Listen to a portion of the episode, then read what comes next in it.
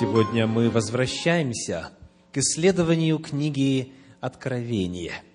Перед нами очередная труба, описанная в восьмой главе Апокалипсиса.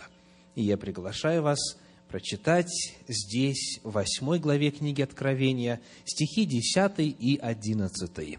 10 и 11.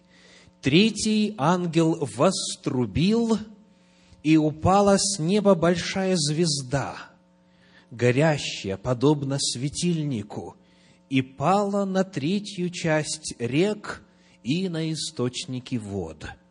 Имя сей звезде – полынь, и третья часть вод сделалась полынью, и многие из людей умерли от вод, потому что они стали горьки.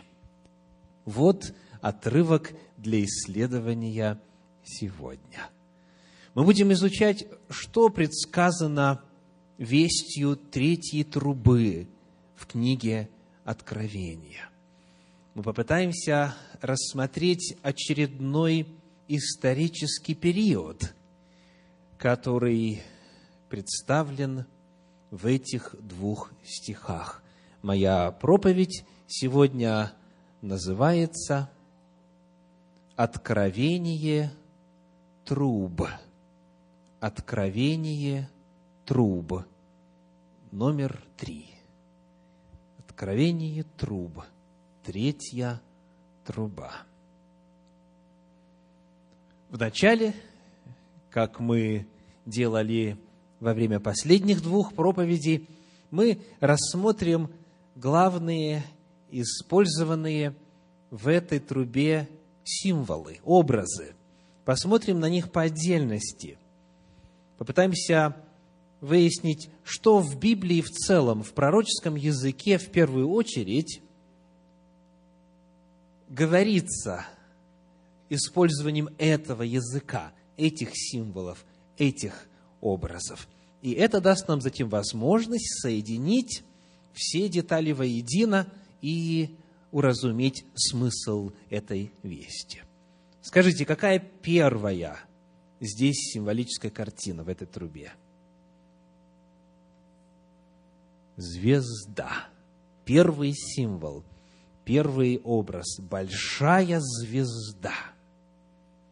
Что в Священном Писании обозначается символом звезды? Давайте посмотрим – на книгу Иова, 38 главу, 7 стих. Иова 38, 7. «При общем ликовании утренних звезд, когда все сыны Божии восклицали от радости», говорит этот стих. Что делают звезды, согласно этому стиху? Восклицают от радости – вы когда-нибудь такое явление наблюдали? Чтобы звезды восклицали от радости. Я наблюдал за людьми, наблюдающими звезды. Они восклицают от радости, когда видят эту красоту, это величие, эти просторы. Звезды в состоянии вызвать в человеке радость, восклицание. Но звезды сами по себе, будучи материальными объектами, конечно же, не радуются. О чем идет речь в этом отрывке? Что, в принципе, здесь описывается? Давайте посмотрим на стихи, предшествующие седьмому, начиная с четвертого. 38 глава, 4 стих. «Где был ты, когда я полагал основание земли? Скажи, если знаешь кто положил меру ей, если знаешь, или кто протягивал по ней верфь, на чем утверждены основания ее, или кто положил краеугольный камень ее при общем ликовании утренних звезд, когда все сыны Божии восклицали от радости. Это какой момент во времени описывается? Создание нашей планеты, создание Земли, когда Бог ее устраивал, когда Бог ее формировал, тогда звезды восклицали от радости. О ком идет речь? Кто такие звезды. Звезды – это ангелы. В Священном Писании, в пророческом символизме это в действительности очень утвержденный образ. Ангелы радовались тому, что Бог творит новую планету. И для того, чтобы проверить, давайте посмотрим на первую главу книги Откровение, 20 стих. Откровение, первая глава, 20 стих, содержит этот символ.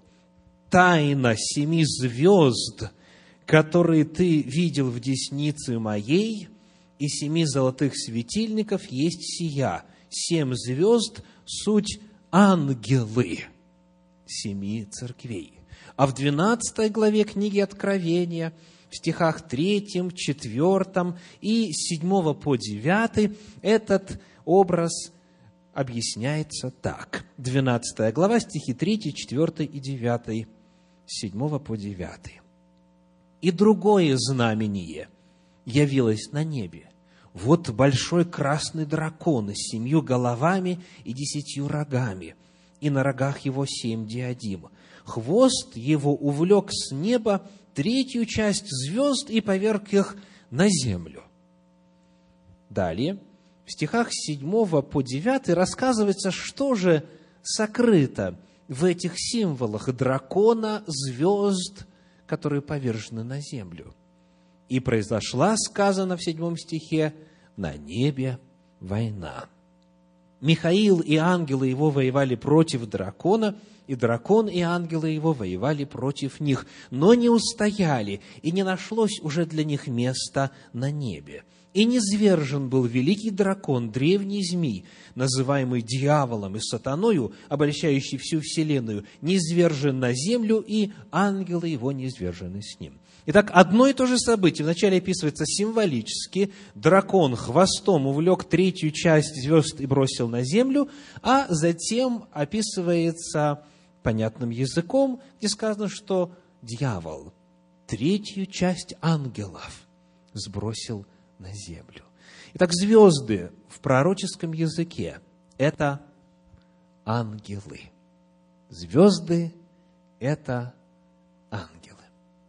Здесь сказано, что эта звезда, когда падала, как она выглядела. Сказано, горящая подобно светильнику. То есть, когда она падала, эта звезда с неба на землю, то это выглядело как комета, как астероид, какое-то сияние, какая-то огненная масса падала. И вот так, схожими словами, описывается падение сатаны с неба на землю. В Евангелии от Луки, в 10 главе, 18 стихе написано следующее. Луки, 10 глава, стих 18. Он же сказал им, это слова Христа, «Я видел сатану, спадшего с неба, как молнию». Молния она показывает траекторию движения электрического разряда. Когда падает звезда, она подобна вот этой молнии, и это дьявол. Это ангелы, пошедшие за ним. Это одна треть духовных существ, ангельских, созданных Богом. Итак, мы выяснили с вами, что означает символ звезды. Повторим, звезда – это ангел. Ангел, в данном случае павший, падший ангел, тот, кто пал с неба на землю. То есть описывается действие каких-то противоборствующих Богу, богопротивных, злых, нечистых духовных сил. Какой следующий образ? В третьей трубе. Куда упала эта звезда. Возвращаемся к восьмой главе книги Откровения, к исследуемым нами стихам. Откровение, восьмая глава, стихи 10 и 11. Третий ангел вострубил, и упала с неба большая звезда, горящая, подобно светильнику, и пала на третью часть рек и на источники вод. Еще один символ – реки и источники вод. И реки, и источники вод по своей природе представляют одно и то же явление. У каждой реки есть источник или источники. Река – это питаемый водоем, движущийся водоем. Вот такой образ. Что Священное Писание имеет в виду, используя образ рек и источников? Давайте посмотрим на ряд отрывочков из Священного Писания. Приглашаю вас обратиться к книге пророка Исаии, к 12 главе, 3 стиху. Исаия 12, 3. 12 глава, 3 стих. Сказано так. «И в радости будете почерпать воду из источников спасения». Очень интересное место. Давайте прочитаем предыдущий второй стих. «Вот Бог, спасение мое, уповаю на Него, и не боюсь, ибо Господь сила моя, и пение мое Господь, и Он был мне во спасение, и в радости будете почерпать воду из источников спасения». Этот источник – это кто? Сам Господь. Он был мне спасением. То есть описывается Бог, который является источником спасения, жизни вечной, подлинной духовности – это источник жизни, это источник истины. Еще одно место. Книга притчи, 13 глава, стих 14. Притчи 13, 14. Учение мудрого – источник жизни, удаляющий от сетей смерти. Здесь источник – это учение. Это истина, которая жизнь дарит человеку. Посмотрим на книгу пророка Иеремии, вторую главу. Иеремия, вторая глава, 13 стих. Иеремии 2, 13. «Ибо два зла сделал народ мой, меня, источник воды живой оставили, и высекли себе водоемы разбитые, которые не могут держать воды. Вновь источник здесь Бог. Бог. И вместо него некоторые создают свои водоемы. Далее, в Евангелии от Иоанна посмотрим на пример из апостольских писаний в седьмой главе, в стихах с 37 по 39 вновь встречается этот образ. Евангелие от Иоанна, 7 глава, стихи с 37 по 39. В последний же великий день праздника стоял Иисус и возгласил, говоря, «Кто жаждет, иди ко мне и пей». И далее очень интересно. Кто верует в меня, у того, как сказано в Писании, из чрева потекут реки воды живой.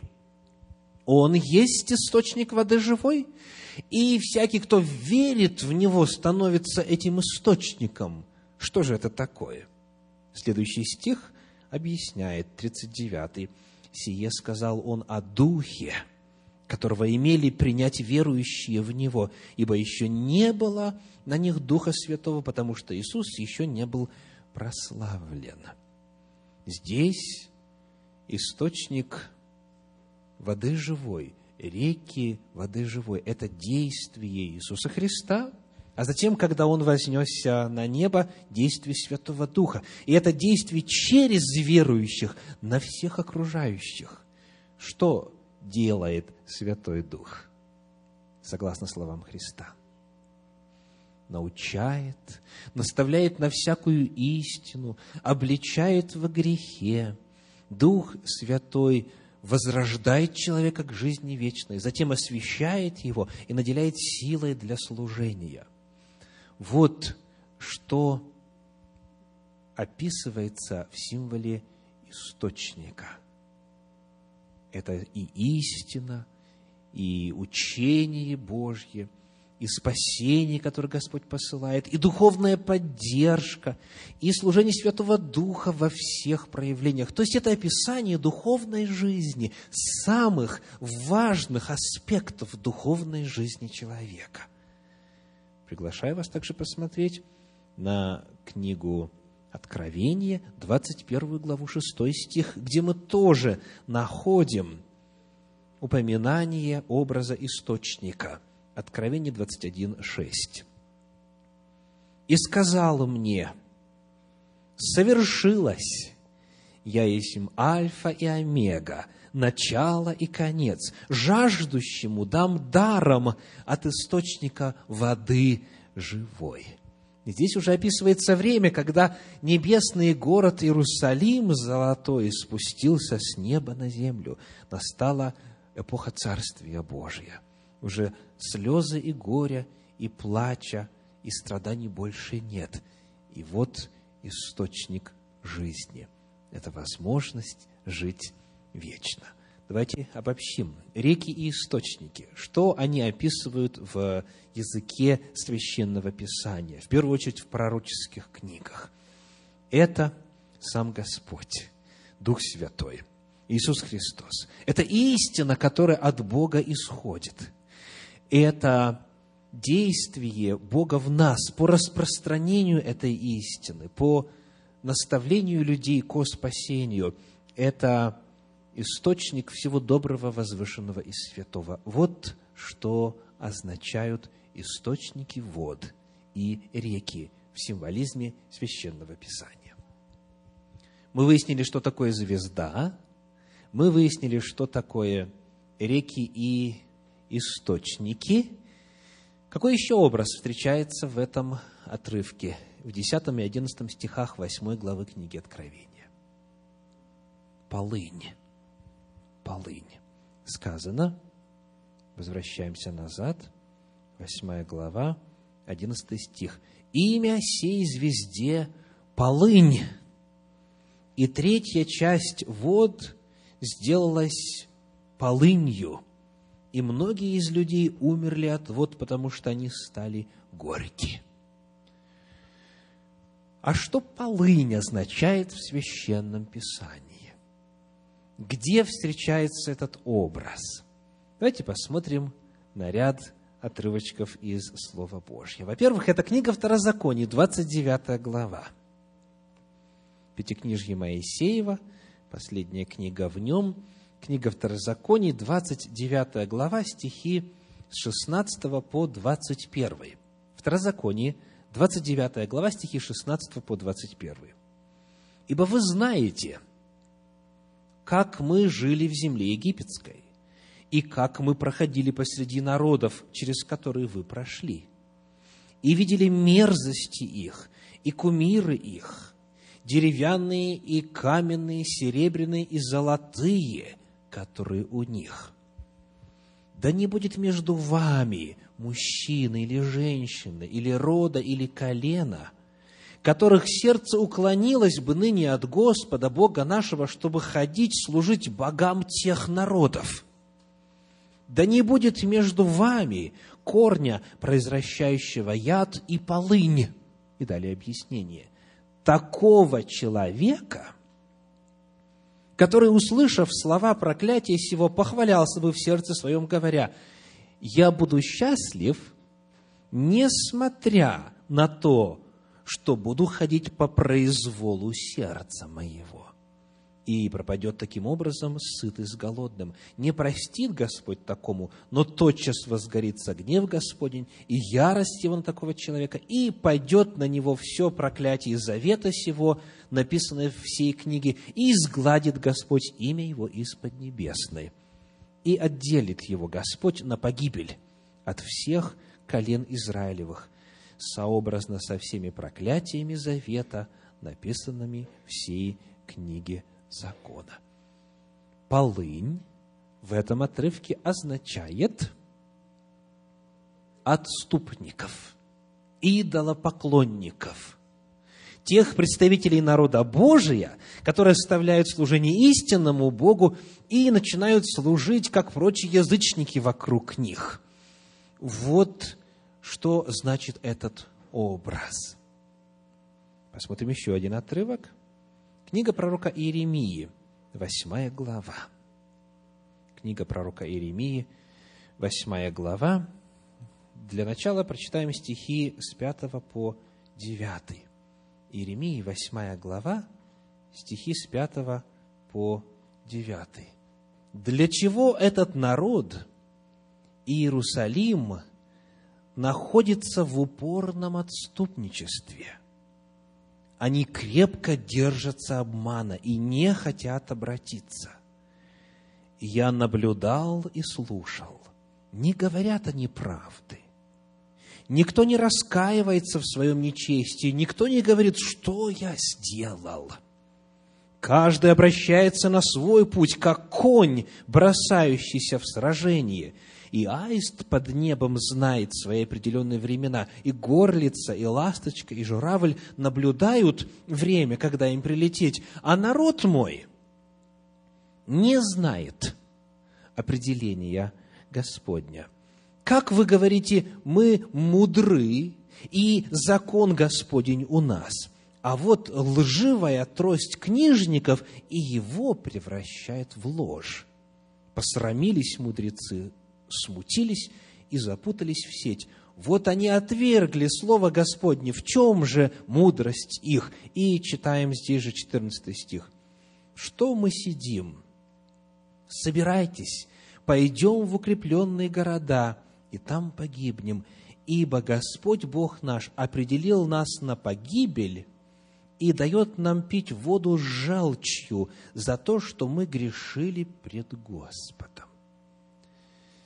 Здесь, в восьмой главе, описывается духовное состояние народа накануне Вавилонского плена, когда закон забыт, когда Слово Божье искажается, когда каждый поступает, как ему вздумается – и в результате сказано, Господь определил нас на погибель и дает нам пить воду с желчью за то, что мы грешили пред Господом. Образ горькой воды как раз таки используется в книге Откровения. Но когда мы читаем дальше, то в следующей девятой главе книги пророка Иеремии, в стихах с 13 по 16, эта картина представлена еще яснее. 9 глава, стихи с 13 по 16. «И сказал Господь, за то, что они оставили закон мой, который я постановил для них, и не слушали гласа моего, и не поступали по нему, а ходили по упорству сердца своего и во след Ваалов, как научили их отцы их.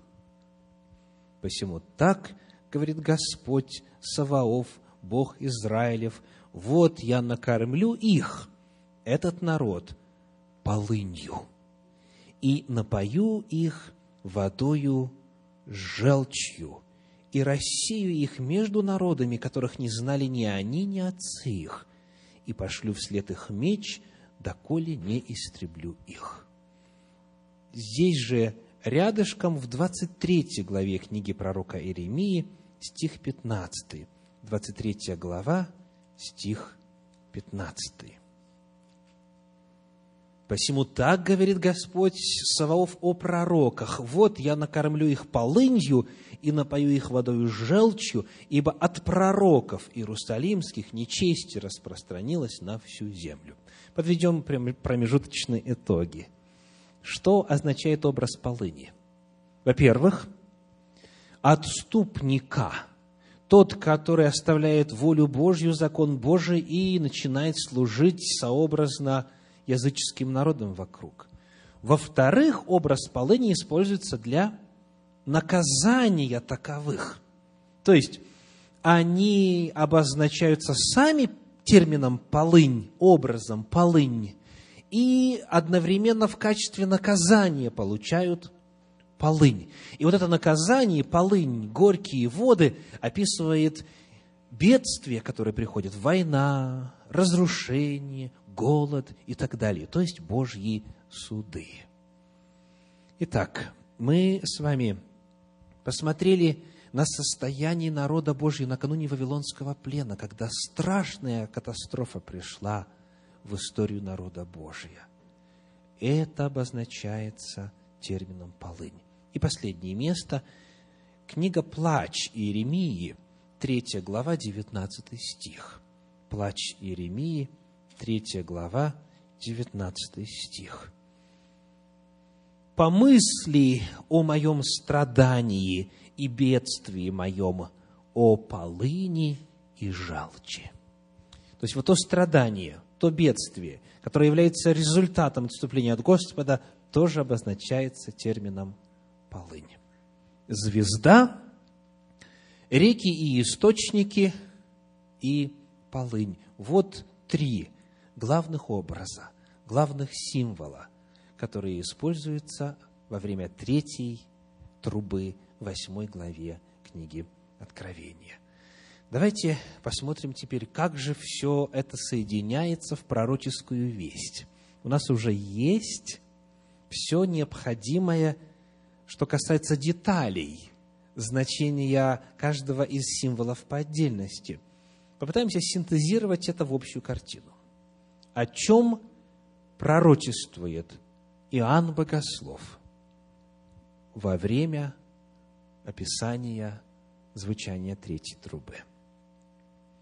Первое, на что я хочу обратить ваше внимание, это отличие символической динамики третьей трубы от первых двух. То есть, то, как представлено наказание в третьей трубе, отличается от того, как оно представлено во время первых двух, именно касательно символов используемых. Ну, давайте посмотрим, о чем идет речь. Книга Откровений, 8 глава, 7 стих, описание первой трубы. Откровение 8.7. Первый ангел вострубил, и сделались град и огонь, смешанные с кровью, и пали на землю. И третья часть дерев сгорела, и вся трава зеленая сгорела. Какой главный образ здесь? Огонь. Град и огонь пали на землю. В результате этого града и огня произошло что? Сгорели деревья и трава. Да? То есть есть инструмент наказания, град и огонь, и есть результаты наказания, сгоревшие деревья и трава. То есть инструмент и результаты отличаются. Так? Инструмент производит что-то, и производное не тождественно используемому инструменту. Та же самая картина в восьмом стихе, которая описывает вторую ангельскую трубу. Читаем. Второй ангел вострубил, и как бы большая гора, пылающая огнем, не изверглась в море, и третья часть моря сделалась кровью.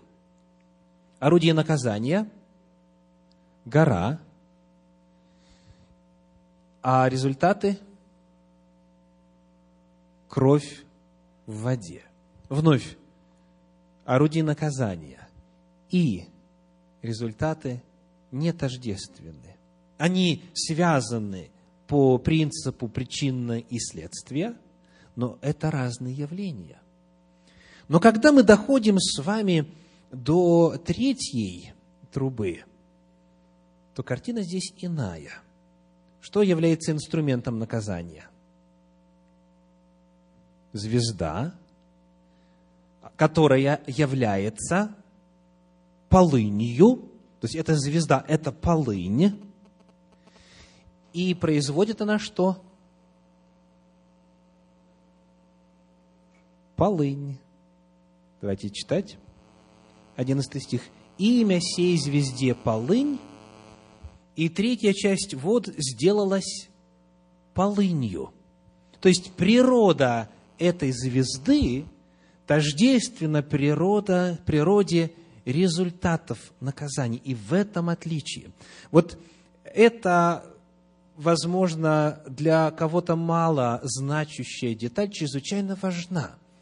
Потому что, когда мы подходим с вами к следующему периоду, к следующему этапу, к следующей эпохе Божьих судов, то природа этих судов отличается от первых двух этапов. И мы сегодня посмотрим, как именно.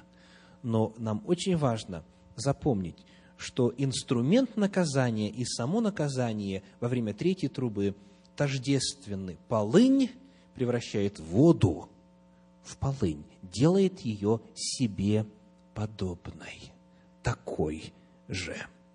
Это означает, что в рамках третьей трубы описана какая-то иная природа явлений, какие-то иные механизмы наказания, какая-то иная природа Божьих судов. Соберем теперь символы воедино. Звезда, то есть ангел какой? Падший. В первую очередь сатана, ну и, естественно, его помощники, так, сатана и злые ангелы, то есть бесы. Что они сделают? Отравят источники вод. То есть источники вод, реки будут по природе своей такие же, как сатана и ангелы. Ну, а источники вод – это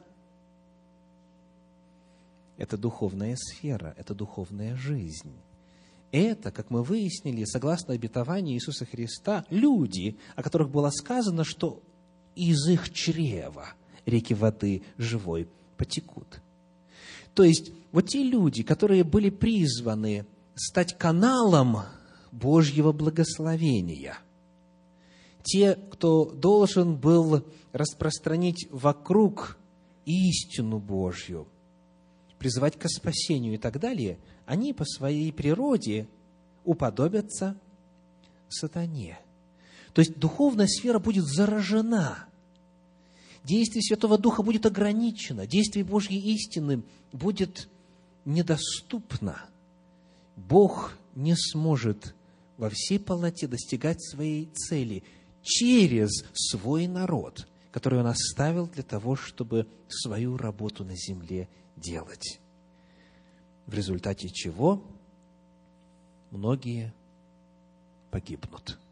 Это гибель какая? Духовная. Вот в чем отличие природы третьей трубы. То есть дьявол и ангелы злые отравят источники, дающего жизнь Божьего Слова, Божьей истины, Божьей силы, в результате чего многие погибнут. Сейчас для тех, кого, как однажды на Урале сказала одна сестра, находясь в известном состоянии, кого сонет наклон, история, иллюстрация. Она, естественно, хотела сказать, клонит на сон. Но ее уже настолько клонило на сон, что она говорит, меня клонит наклон – сонет наклон. Кого из вас сонет наклон? Так вот, однажды в одной из семей Соединенных Штатов Америки произошел следующий случай. Имен не называю, но случай реальный. Семья совершала длительное путешествие в автомобиле – и был такой участок, что невозможно было остановиться, чтобы справить нужду.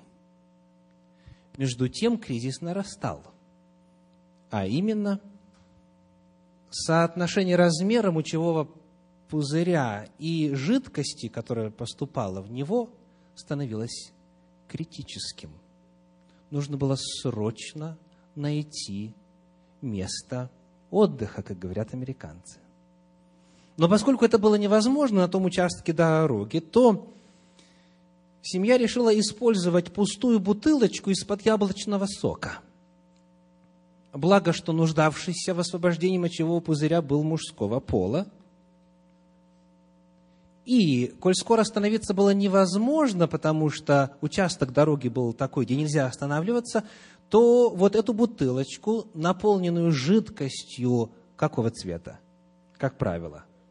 яблочного цвета, цвета яблочного сока, естественно, не поставили просто на пол, потому что может опрокинуться, и тогда придется тратиться на чистку ковролина в автомобиле, правда?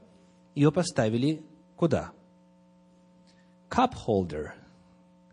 То есть, это специальное место для вот держания жидкостей, то есть бутылочек, там, кружек, чашек и так далее. Бутылочку не выбросили сразу во время первой остановки для отдыха. Просто они и забыли. Вот она как стояла, так и стояла. Вопрос. Приходилось ли вам когда-нибудь испытывать чувство жажды? Вот такое сильное чувство жажды, что когда вы видите жидкость, вы понимаете, что вам ее нужно сразу и целиком а, разместить в свою систему, потому что в противном случае есть риск смерти. Томимый жаждой член семьи несказанно обрадовался, заметив, что осталась еще одна неопустошенная бутылка с яблочным соком. И, предвкушая сладость напитка, он набрал в рот как можно больше этой жидкости – и тут же проглотил первую порцию. Затем его глаза округлились, из уст вырвался вопль,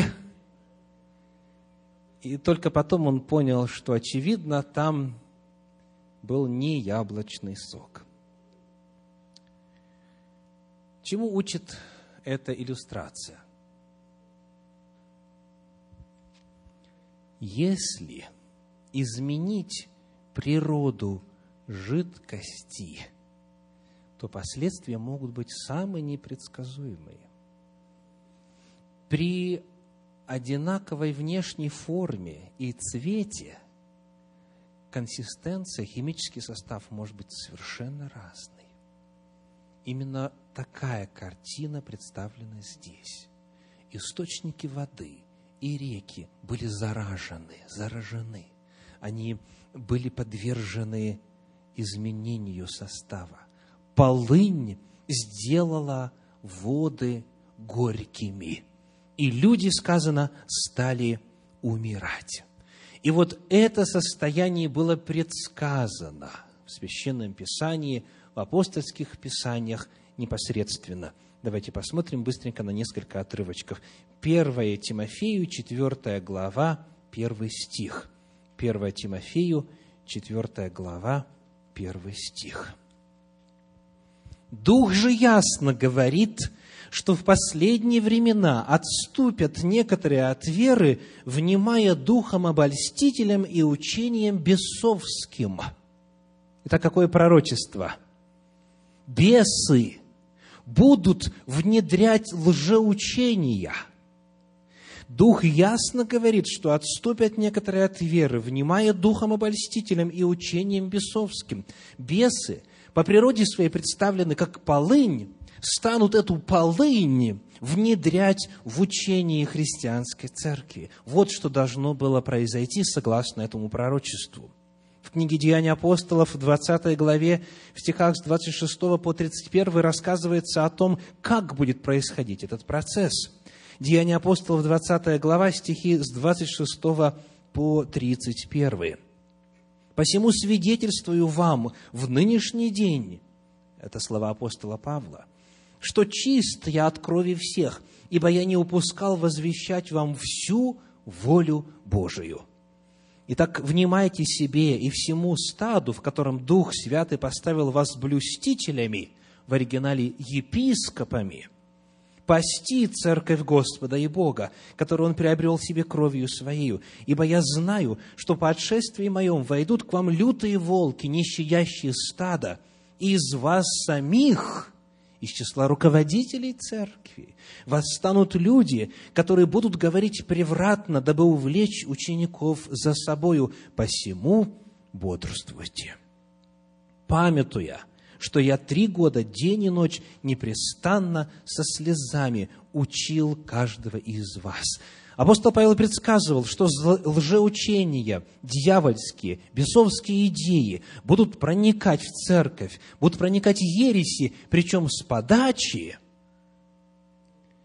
руководства церкви, блюстителей церкви, епископов, руководителей христианской церкви. Во втором послании Петра, во второй главе, в первых трех стихах этот процесс пророчески представлен так. 2 Петра, вторая глава, первые три стиха. «Были и лжепророки в народе, как и у вас будут лжеучителя, которые ведут пагубные ереси, и, отвергаясь искупившего их Господа, навлекут сами на себя скорую погибель, и многие последуют их разврату, и через них путь истины будет в поношении, и из любостяжания будут уловлять вас льстивыми словами. Суд им давно готов, и погибель их не дремлет. Итак, Священное Писание предсказывает, что произойдет изменение вероучения в христианской церкви. Предсказывает, что ереси, дьявольские обманы, учения бесовские будут внедряться благодаря руководителям Христовой Церкви, что дьявол и бесы в действительности изменят природу духовных источников, и истина – будет попираться. Это все очень масштабно исполнилось именно в третьем периоде, описанном языком труб. Послушайте, как об этом пишет Ранко Стефанович, богослов, в книге Revelation of Jesus Christ на странице 294. Если первые два звука трубы имеют отношение к падению иудейского народа и Римской империи, ответственных за смерть Христа, тогда сцена звучания третьей трубы должна иметь дело с периодом истории, следующим за падением Римской империи. Этот период, часто называемый темными или средними веками – стал свидетелем великого духовного упадка и отступления, когда ведущая церковь отошла от апостольского Евангелия и извратила здравое учение Библии. Евангельская истина была заменена церковной традицией и догмой. Нам не хватит и времени – чтобы только назвать все ереси, лжеучения и обычаи и традиции, которые прокрались в церковь в этом периоде. Конечно, лжеучителя были всегда, но вот эти темные века, средние века, они представили, исторически говоря, апогей отступничества. Дальше идти было некуда. Источники духовные были загрязнены, стали полынью. Вот о чем говорит третья труба. Потому сегодня, в конце этой проповеди, я задаю вопрос каждому из вас. Что вы пьете? Что вы пьете? Какую воду? Какого качества? Какова эта жидкость? Кто из вас использует дома фильтры для воды? Поднимите руку, пожалуйста. Фильтры. Подавляющее большинство. Спасибо. Для чего вы тратите дополнительные деньги? Потому что вы понимаете определяющее значение чистой воды для здоровья, не так ли? Потому что вы понимаете, что в зависимости от того, какую жидкость человек употребляет, он либо крепче, либо наоборот, слабее будет вы осознаете важность воды для жизни. Многие тратят немалые суммы на установку целых агрегатов для обработки воды. Все это потому, что осознание важности воды для жизни присутствует в том или ином доме. Но те же самые люди, которые так тщательно проверяют, что они пьют, в плане качества воды, часто весьма неразборчиво, беззаботно подходят к выбору источников духовной воды.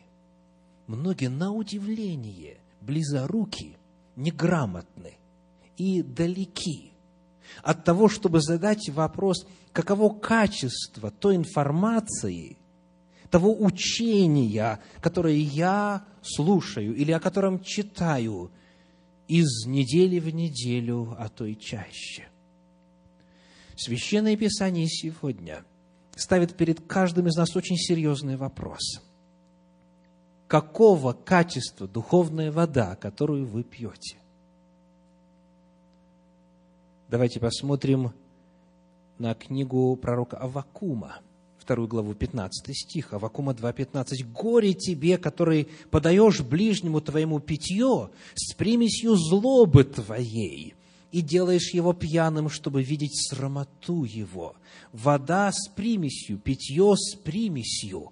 Вот о какой проблеме предостерегает Священное Писание. Вода может быть заражена, источники могут превратиться в полынь, а люди об этом не знают и продолжают пить в книге пророка Иеремии, в 8 главе, в стихах 8 и 9, которые мы читали уже в этой проповеди, поднимается та же самая проблема, что и в отрывках из апостольских писаний касательно роли вождей, роли законоучителей, роли проповедников, пасторов, евангелистов, священников в распространении этой отравы. Послушайте, Иеремии 8 глава, стихи 8 и 9. «Как вы говорите, мы мудры и закон Господень у нас. А вот лживая трость книжников и его превращает в ложь. Посрамились мудрецы, смутились и запутались в сеть. Вот они отвергли Слово Господне. В чем же мудрость их? Апостол Павел говорил, из вас самих епископы восстанут люди, которые будут говорить превратно – Слово Божье предостерегало, что в первую очередь из уст руководителей церкви будет распространяться яд и полынь. И потому каждому из нас необходимо задать вопрос, из какого источника я пью, какого качества эта духовная вода. Слово Божье содержит призыв. Книга пророка Исаии, 55 глава, первые три стиха – Книга пророка Исаии, 55 глава, первые три стиха. «Жаждущие, идите все к водам, даже и вы, у которых нет серебра, идите, покупайте и ешьте, покупайте без серебра. Для чего вам отвешивать серебро за то, что не хлеб, и трудовое свое за то, что не насыщает?» Сделаем паузу. За что люди часто деньги платят? За то, что не насыщает, за то, что не добро, и даже еще и вред приносит. И Господь говорит, зачем вам это делать? Платить за вред самому себе. И призыв какой? Второй стих, вторая часть. Послушайте кого? Меня, говорит Господь. Послушайте меня внимательно послушайте меня внимательно. Внимательно. То есть вникните. Остановитесь, изучите, расспросите, исследуйте. И вкушайте благо, и душа ваша да насладится духом. Преклоните ухо ваше и придите ко мне, послушайте, и жива будет душа ваша, и дам вам завет вечный, неизменной милости, обещанный Давиду. Через пророка Исаию Господь взывает, проанализируйте, что вы покупаете, на что тратите свои кровные. Слушайте меня, потому что это незамутненный, не испорченный, не зараженный источник духовной информации и силы. И тот же самый призыв в последней главе книги Библии в последней главе, соответственно, книги Откровения, 22 глава, стихи с 17 по 19. Откровение, 22 глава, стихи с 17 по 19. «И дух, и невеста говорят, приди. И слышавший да скажет, приди. Жаждущий пусть приходит, и желающий пусть берет воду жизни даром. И я также свидетельствую всякому слышащему слова пророчества книги сей. Если кто приложит что к ним, на того наложит Бог язвы, о которых написано в книге сей. И если кто отнимет что от слов книги пророчества сего, у того отнимет Бог участие в книге жизни и в святом граде, и в том, что написано в книге сей. Жаждущий, приходите. Жаждущий пусть приходит. Желающий пусть берет воду жизни даром. И тут же предостережение. Если кто что в Слове Божьем исказит, в плане добавления или изъятия оттуда правды Божьей – того ждет наказание, того ждут Божьи суды. Вода жизни должна быть незамутненной. Слово Божье, истина Божья должна остаться неповрежденной. Вот тогда будет жизнь вечная. Вот тогда будет положительный результат. Призыв мой сегодня каждому из вас, дорогие, пейте воду из Божьего источника – Обращайтесь в первую очередь к священному писанию. Это глубокий колодец, из которого всегда течет живая, животворная, чистая вода. Конечно, проповеди нужны, и духовная литература имеет значение. Но и в том, и в другом вы получаете всего лишь отражение Божьей истины. Это лишь преломление истины Божьей сквозь призму проповедника или писателя. У каждого из вас есть огромное преимущество пить из источника самостоятельно.